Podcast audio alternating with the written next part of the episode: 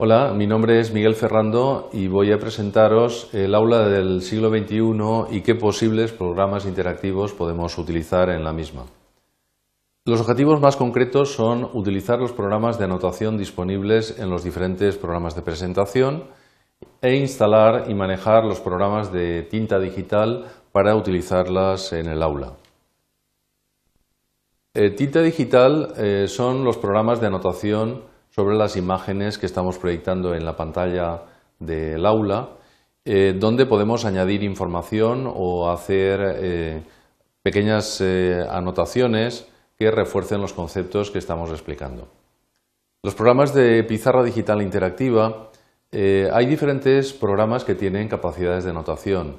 El PowerPoint, que todos conocemos y que estamos utilizando habitualmente, tiene estas capacidades, como vamos a ver.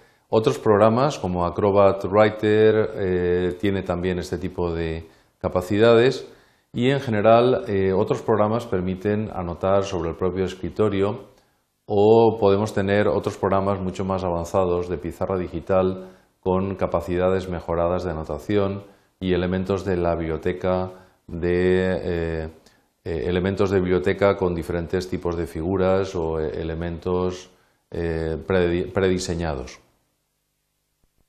Vamos a ver una pequeña demostración de cómo realizar anotaciones en PowerPoint. Eh, podríamos también eh, realizar otras pequeñas demostraciones en Acrobat o en otros programas digitales interactivos. en el caso más simple que todos conocemos del PowerPoint, posiblemente no hayamos descubierto que aquí tenemos las posibilidades de manejo de flecha bolígrafo, rotulador, marcador de resaltado. Podemos elegir entre diferentes colores y una vez eh, que hayamos escrito podemos realizar eh, borrados. Eh, esto es posible anotar en cualquier instante mediante este rotulador o, por ejemplo, el marcador de resaltado, marcando conceptos que hayamos definido previamente o resaltándolos. Eh, podemos, evidentemente, cambiar el color que estamos utilizando en la pluma, utilizando otro tipo de eh, colores que sean más interesantes.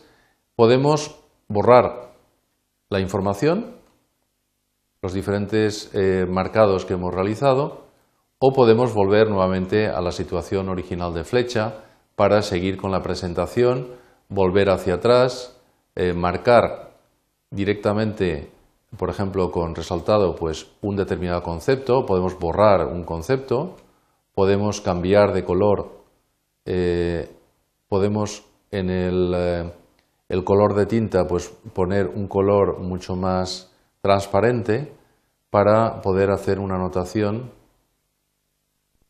en un determinado concepto.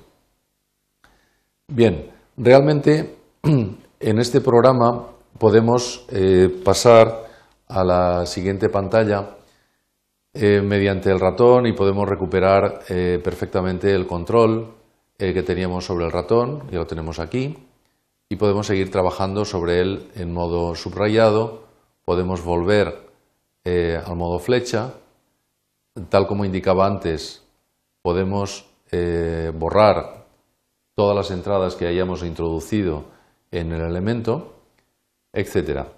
Eh, es eh, bastante útil para los que estamos acostumbrados a utilizar este programa, pero hay otros programas de pizarras digitales interactivas especializados que tienen unas funcionalidades mucho más avanzadas, como por ejemplo un compás, una regla, un transportador, unas plantillas, etcétera, etcétera.